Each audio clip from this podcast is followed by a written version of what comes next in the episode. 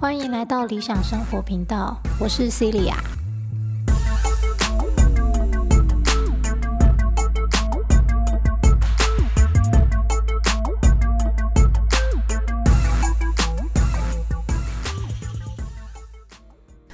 好，今天这集呢，也是我在课堂上已经讲了非常非常多遍的内容。好，那录起来，我就以后不用再每次从头讲一遍了。是怎样的内容呢？好，就是呃，很多家长啊，或是很多小朋友和学生，他们对于考试的结果，哈，并不是觉得很满意。那每一次在检讨完之后啊，通常大家都会有一个感受，就是哎呀，粗心啦，哎呀，不熟悉啦，这样。好，那学生们自己本身可能不会去多说什么，好，可能只会觉得说我是不是题目写的不够。家长的话呢，就总是千篇一律的说：“啊，你就是练习不够啦。”所以这就是今天这一集的标题。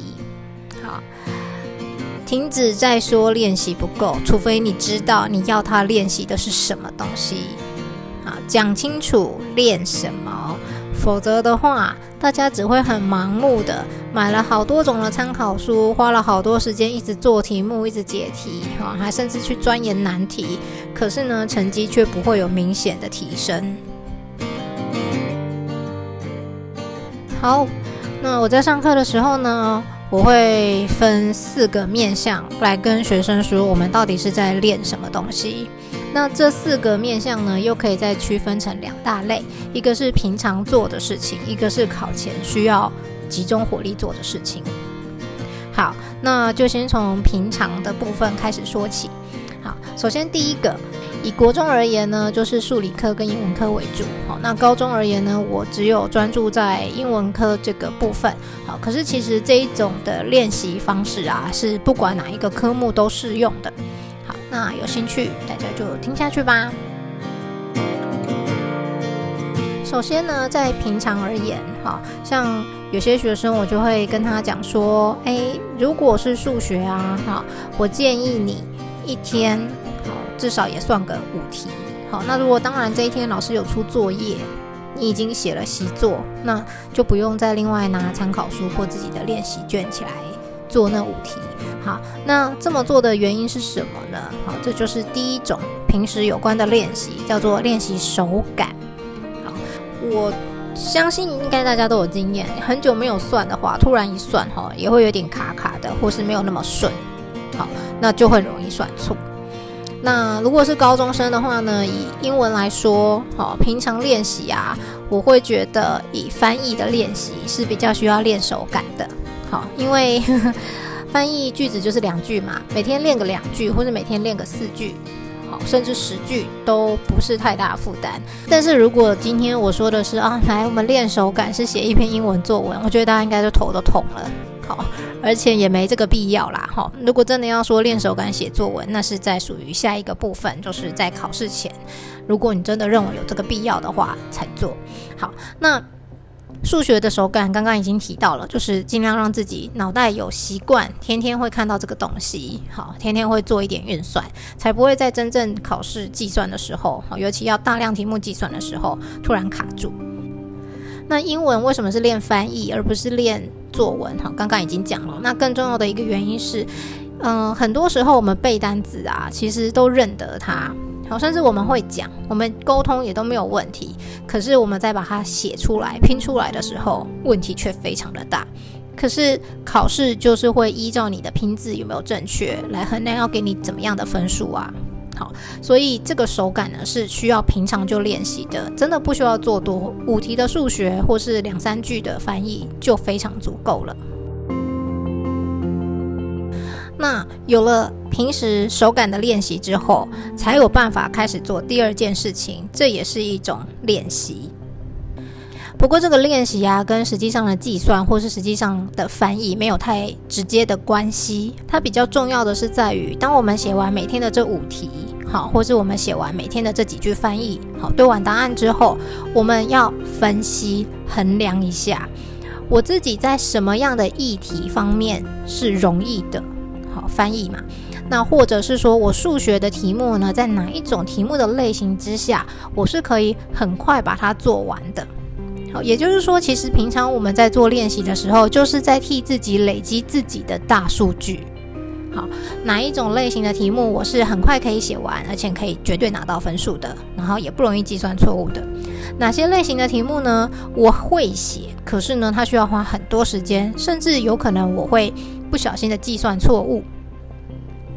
以我自己为例，我都会很坦白跟学生说，我在高中的时候数学，我永远印象深刻的就是几率。我不是不会算啊，因为我们不能说题目算错了没拿到分数就叫做不会嘛。其实我会，可是我也不否认，我常常就是会不小心漏掉那一两个。所以如果考卷上一旦有几率的题目出现的时候，我绝对是先跳过，我不会一开始就花那么多的时间在这种题目上面。好，这个东西的衡量分析，就是透过平常手感练习的时候，写完之后对完答案之后，要自己去衡量，而不是对完答案啊错了，好，我我订正完我会了就没事的，错不是，而是要去知道说我是错在哪里，我是为什么错，那这样子错的频率是高还是低？在每天的练习一点点的时候，就可以累积的起来哈。但是千万不是对完答案之后就说哦我会了就跳过去，这太可惜了。那对于题目的判断，这个东西在等一下我们讲的第二个部分，好，考前要做的练习就会用到了。好，那考前练习到底是在练什么东西呢？第一个部分叫做耐力。好像刚刚说的嘛，大家都哦，平常有做题目啊，检讨完都会了啊，好，那为什么考试状况还是没那么好呢？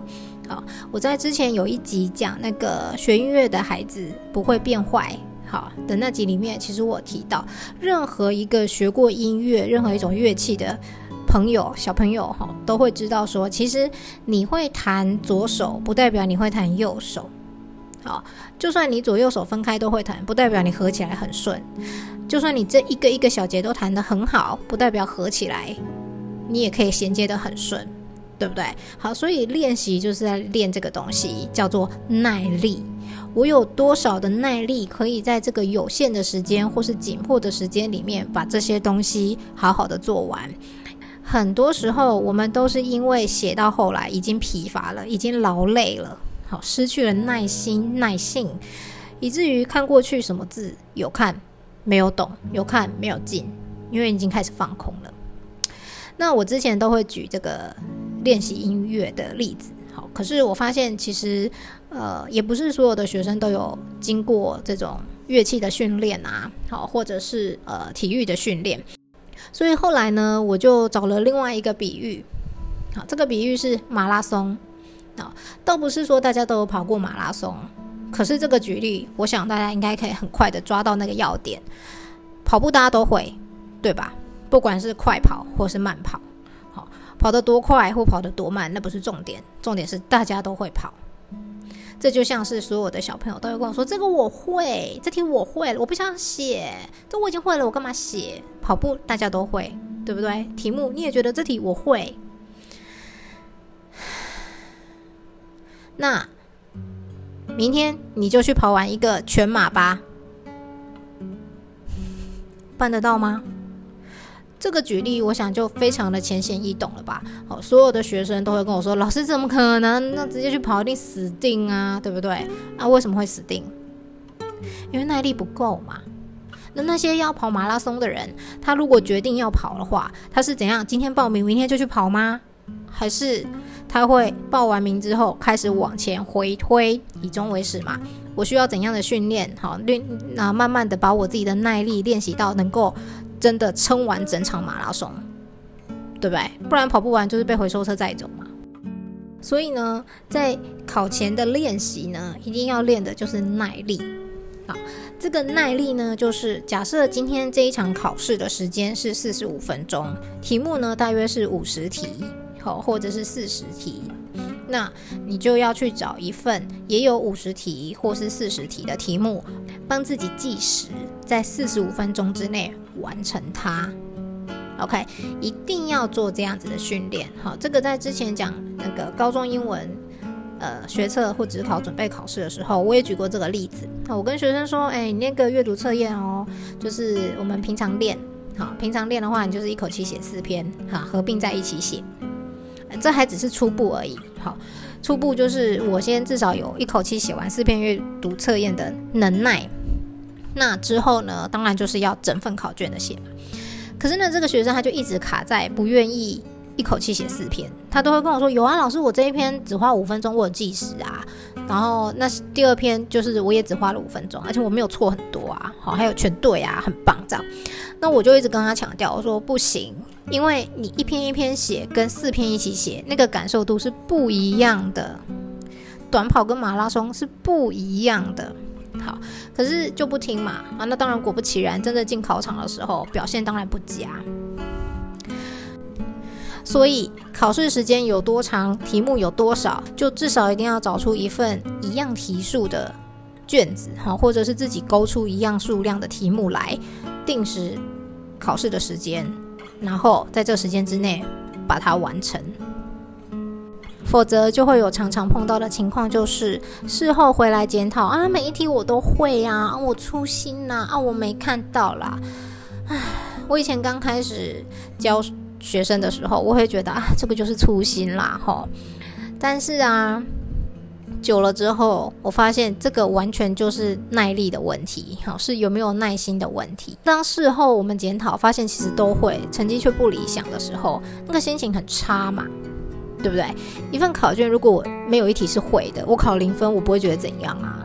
好，但是如果一份考卷我明明都会，但我却考了一个不怎么样的分数，哦，因为不小心减法减错，乘法乘错，对吧？加法加错，啊，题目漏看了一个字，好，那不是很怄吗？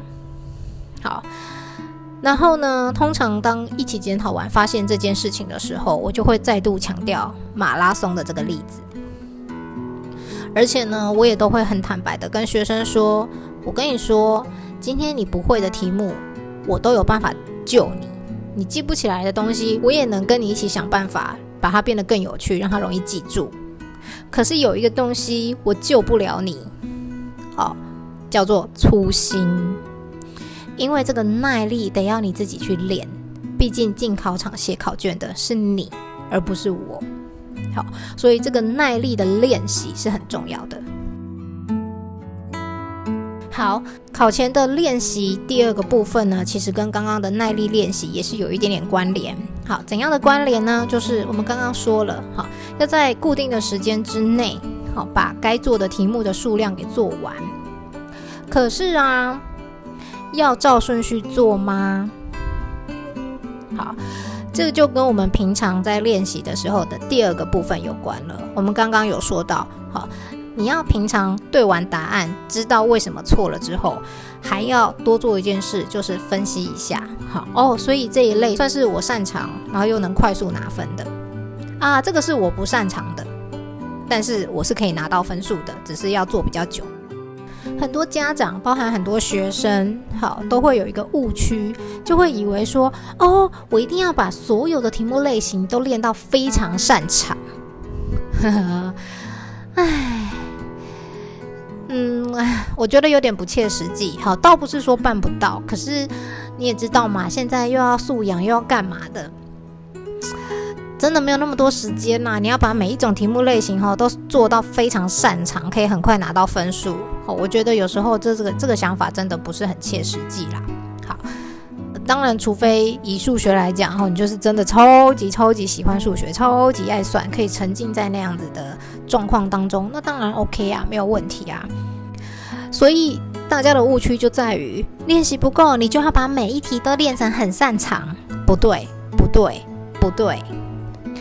我们考前的另外一个训练，在包含在耐力里面哈，特别拉出来讲的这个训练就叫做练习判断哪一个题目要先写，哪一个题目要后写的这个能力。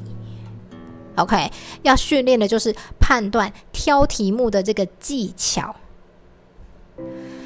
我常常都跟学生讲，这个考卷一发下来，好，我看到这个题目，我就是。一秒会直接判断这是我要马上写的，还是我要跳过的。一秒，好，怎么说一秒？或者说我跟你讲，你那点题目看完哈，啊，你如果思考要超过一秒，还不知道要怎么写，你就要跳过了，因为这就叫做不擅长的，或者是还没想到的。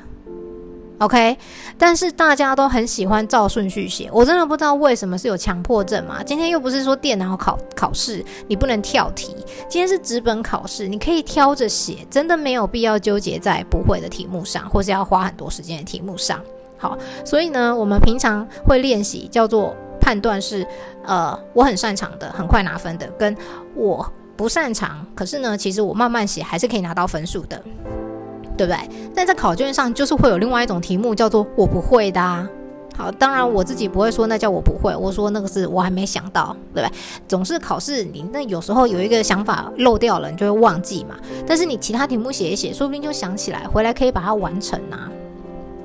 那像这样的题目，你干嘛要纠结在那里呢？反正你都是要五分钟、十分钟之后才可以想得到怎么做的话，你就先跳下面的题目写吧。好，所以这个练习呢。为什么考前练习一定要一整份考卷这样子做这么重要？就是因为如果啊你不挑题目的话，你在前面的题目就先花了很多的时间。我讲个比喻，假设这一个题目，我觉得哦不是那么容易，呃是是确实我平常哈要花一点时间才能拿到分数的。好，可是我是会写的。好，因为大家都会觉得说啊，老师你跟我说是不会写才跳过啊，没有哦，我们写题目的顺序是第一个。看到了，我会写，而且我知道它是可以让我很快就拿到分数的题目，优先写。好，凡是没有想到所谓的不会，好，或者是他要花我比较多时间才能算对，才能拿到这个分数的题目，都要放到第二跟第三顺位之后。好，第三顺位就是那个好像不会耶，还没想到的。第二顺位才是那个花时间但是可以拿到分的。好。为什么这么说？因为稍微仔细算一下，你仔细假想一下那个状状况。你在考场里面，第一题啊很简单，会写哈，一秒写完。好，一秒有点夸张了，好，可是有些判断题真的一秒就有答案嘛。好，然后到了第二题，发现哦，这一题我会哦，好，可是还要花比较多时间写。其实假设都只经过一分钟而已，好，只经过一分钟，可是。你的感受绝对是远远超过一分钟。为什么？因为你知道后面还有好多你未知难或是不难、简单或是不简单的题目在后面等着你。你的心理压力是大的。在考试的时候，最不可以做的事情就是增加自己的心理负担跟心理压力。好，所以一定要把这样子的一分钟留在最后再写。我真的碰过太多学生。太多太多学生，因为前面几题难题卡非常久。好，所谓的难题是他会写，可是真的就是要花比较多一点时间去做嘛。结果后面没有时间写，来不及写。等到事后检讨，发现后面全部都是简单题，一分钟以内可以拿到分数的，那不是很可惜吗？好好，所以假想一下，这个一分钟，我如果是放在我已经先把大部分那种哈一分钟以内就可以直接拿到分数的题目都做完。的话，我再来花同样这一分钟来写这一题，你的心里的感受是什么？肯定会觉得，啊，我很充裕啊，对不对？嗯，那我我觉得我拿到蛮多分数的了，那种自信感是不一样的。考试哈，千万千万不要自己去压缩自己的时间感。OK，好，所以这就是我说考试前练习，好，耐力是一个，当然要练习。判断题目，好挑题目的能力跟技巧，这很重要，因为这个就是自己的考试策略。考试策略这个东西，真的就是非常非常个人化、好克制化的东西，好很难有两个百分之百会使用一样策略的人，除非这两个人的实力几乎是一样，好个性也几乎是一样，否则自己会有一个自己最适合的考试策略。好，但是呢。老师都不教这些，我不知道他是不知道，还是还是不想教，哈哈，觉得这不是正统考试法，哈。但是我都会开玩笑讲，我说哼你是随便去去问一个考上台大的啦，好不好？我们都很清楚啦，不是只有实力才可以拿满分啊。我今天书没念完，靠一些技巧，靠一些策略，我一样可以拿满分啊。我在那边跟你当什么傻子？好，所以有些学生有时候都会跟我说：“可是我们老师说。”我心想：“那不然你就去听他的好啦，你不要来听我的意见，你不要来问我。你要问我，然后你要说：‘嗯，可是我们老师说。’这时候，对于一个不是很喜欢卖弄学历的人来说，我还是会忍不住的问说：‘你们老师哪个学校毕业的？’啊，师大呀。嗯，对啊，因为他不知道，所以他念师大。他要是知道，他就念台大啦。”你是宁愿相信一个师大的，不相信一个台大的，这样吗？不然也不要相信我嘛。你去问任何一个国考、国家级考试通过的人，你问他平常是怎么训练的。呃，就是这种方式啦。耐力是一定要有的，分析自己、权衡自己的能力也是一定要有的。怎么可能什么都不做，傻傻的？你就是实力不够啊！多练习，写完十本参考书，如果没有做这种努力，你一样不会考出什么好成绩的。所以哈，我也觉得大部分的家长 跟我合作很久的家长们呢，都已经很清楚了。不要没事说什么练习不够这四个字。你如果说不出来他练习什么的话，你就把这四四个字给吞进去，好吗？那甚至有一些家长还会觉得说，老师你不要去改变他的考试策略，他这样子已经很顺了，你就让他用这样子的策略去拿到多一点分数就好了。唉，我不评论那位学生以及那位家长后来怎么样，但是呢，我必须说，我有一位学生，他升上高三，想要跟朋友去补习班补英文。好，那当然就会觉得，哎，已经补习班补了，那家教就先不上英文课了，好啊，OK。结果呢，在要考学测之前，马上急救，好，又又需要请英文家教老师了。好的原因是。我们已经上课非常多年了啦，好，合作过非常多年了。他很知道我会给他什么东西，有些东西呢是一对多给不出来的，好，或者是他们也不知道的。因为我如果不一直跟你强调实力、实力、实力很重要，单词要背够多一点，这个要多做一点，那个多做一点，你怎么可能再花钱来补习呢？对不对？我只要一直卖弄，你看我知道这个，我知道那个，你看这句话我会这样子讲，那句话我会这样子讲，你就觉得我很厉害嘛？哦，可是我觉得啦，给不出任何有实质性帮助的内容的话，那就都只是没有用的垃圾而已啊。好，总之回来上课，那他说哦，他觉得自己哪个地方比较弱，哪个地方怎么样？那其实啊，我都会很简单的问，你希望考到的分数是什么？你目前的状况是什么？好，因为对于要考满级分的，跟对于只想要考到八级分的，那个要求跟训练当然就是不一样的，啊，对不对？那通常，通常呢，只想要考到八级分的，可能本来就是六嘛，或是四嘛，对不对？啊，那如果是已经有十级分、十一级分以上的，那当然就会想要前再好一点啊，十二、十三、十四、十五嘛，对不对？好，所以依照目前你在哪个位置？跟依照你的目标是什么，还有再加上时间的限制，从现在开始到你正式考试剩下多少的时间，就会决定这个训练强度要多强。那这个都是个人化才会有的。好，那简单讲结论，这位学生呢后来又找我去上课的时候，我其实还蛮惊讶的，因为他说哦，他还是照顺序写。我心想说，嗯，不对啊，你在考。那个国中的国中升高中的会考的时候，不就已经是有策略的在写了吗？那为什么现在又变成照顺序写呢？哦，那他就觉得说，哦，可是因为我觉得我单字都算是有背啊，然后也蛮认真的，所以应该从第一大题写，没什么问题吧？好，为什么不要从第一大题写？请回去听高中英文考试准备那一集，好，我不想再讲一次。OK，那他就说啊，他阅读测验很容易错啊，好，然后。那我因为他也知道我有强调阅读测验是很好拿分，一定要拿到分的哈，而且又一题两分。好，那他就会觉得是不是阅读测验训练不够好？那我们就做了一下阅读测验。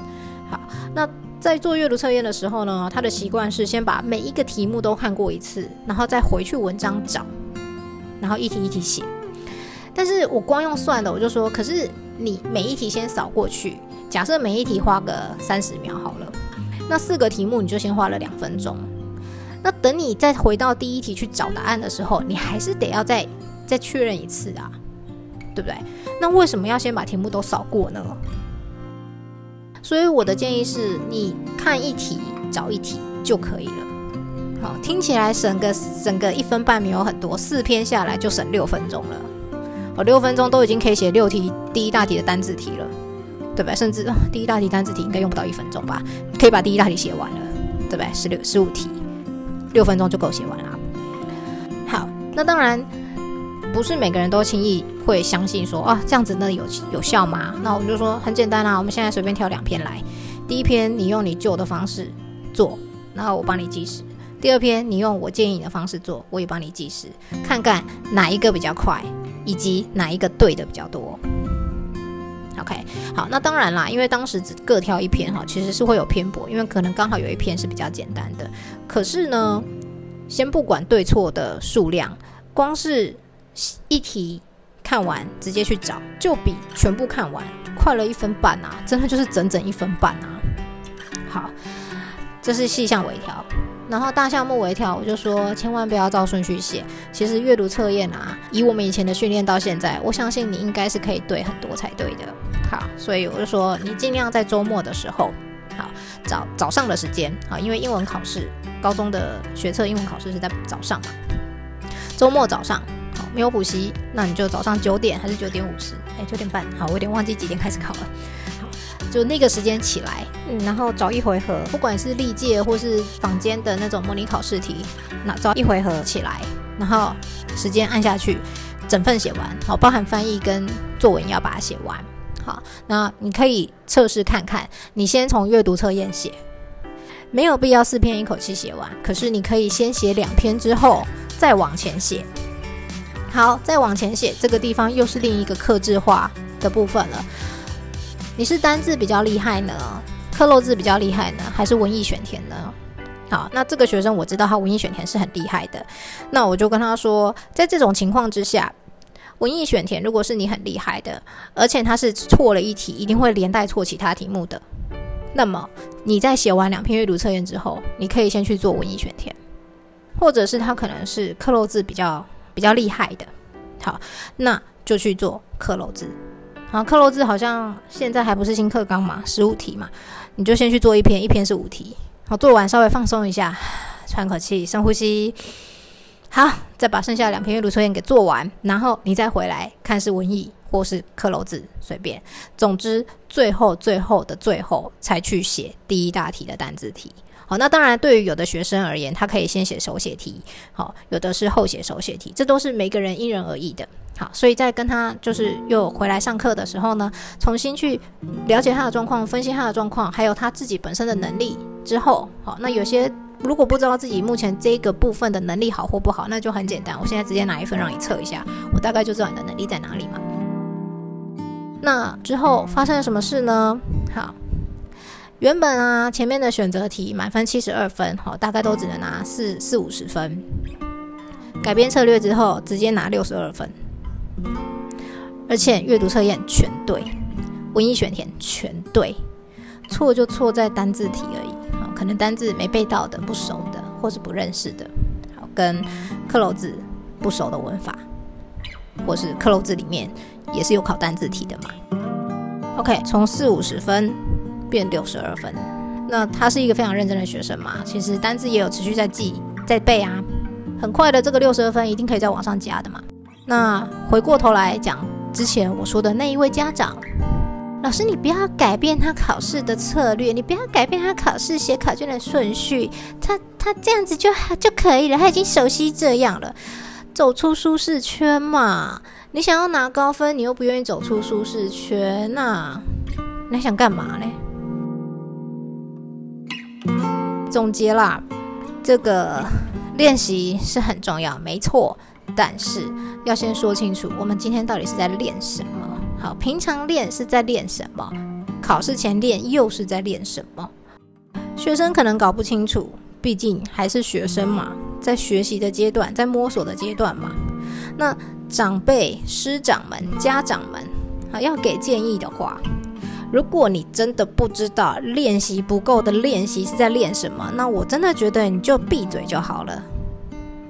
OK，因为当学生明明认为每一题都会，自己却考不好的时候，他心情已经很差了。真的不需要你在火上加油，说啊，你就是练习不够啦。这句废话，请你自己吞下去哦，不要讲废话。你除非指得出来你现在要练习什么，否则你真的就是给我闭嘴。好啦，怎么讲到后来有点北宋的感觉？唉，因为我真的觉得有些家长真的好烦啊，小朋友自己也觉得家长烦，连我也觉得家长很烦啊。因为我之前某一集也讲过嘛，有的家长也是他自己哪里不会都不知道，这样不行啊，都已经要会考了，他自己文法哪里不会都不知道，他怎么可以？唉，人家自己要考试的人觉得自己不够不够熟练，就已经够够烦恼的了，对不对？好啊，然后你在那边讲有帮助吗？啊，或者是说他是不在意的，你讲了也没帮助啊，对不对？你们讲那么废话，你自己的焦虑你自己吞下去嘛。所以我就直接回他啊，哦，那你以前也都学过这些文法，请问你知道你自己哪里不会吗？你 如果不知道的话，我觉得你就你就闭嘴好不好？讲没有建设性的话，就是在喷垃圾。好，回来总结练习，至少有四个面向。第一个，平常的练习是练手感，题目少少的，平常每天都有做一点做一点的累积。的练习，OK，好，不要让自己对这一个项目、这个科目太过生疏。好，然后呢，练习完之后还要分析一下，OK，我今天是真的不擅长这类的题目，还是这个题目只是我一时没想到可以这么做，好，所以当时没做对，OK，这个分析很重要。好，所以其实基本上听到这里啊，好，我的学生们也都很理解了，你就知道为什么平常其实可以玩乐的时间没有想象中那么多。因为你平常要做的事情其实还不少，好吗？每一个科目都有一点点要做，做起来真的是不少。好，那第二个是考前，好，密集性的练习，练习什么？练习耐力。那至于这个考前练习耐力需要多久呢？这真的又是因人而异了。好，如果呢你发现你很可以很轻易的做完的话，那其实你就是考前一个礼拜，大概找一个周末或者找一个时间哈。在这个时间之内写完一份像是考试的样子的题目卷就可以了。好啊，但是如果啊，就是完全没耐性，好，因为我有一些学生也是写到半就啊，老师我跟你说啊，什么什么，哎，你知道那个什么什么？那考试能讲话的吗？这样，哎呀，这又不是真的考试，哎，不是哦，在练习的时候就像像考试一样，怎样？你练习跑马拉松的时候跑到一半说，哎，这又不是真的，我去旁边吃个冰，这样可以吗？对不对？弹钢琴弹到一半，哦，嗯，这这不是正式表演了，没关系啦，我我去吃个巧克力，好，我去看个电视，追个剧，可以吗？不行，好不好？好，所以如果是本来耐力就不够，没办法专心度持续这么长，好，尤其对某一些科目，好，比如说我自己对数学的耐力度是够的啊，但是如果是对历史那些的耐力度真的超差，那我就要提早。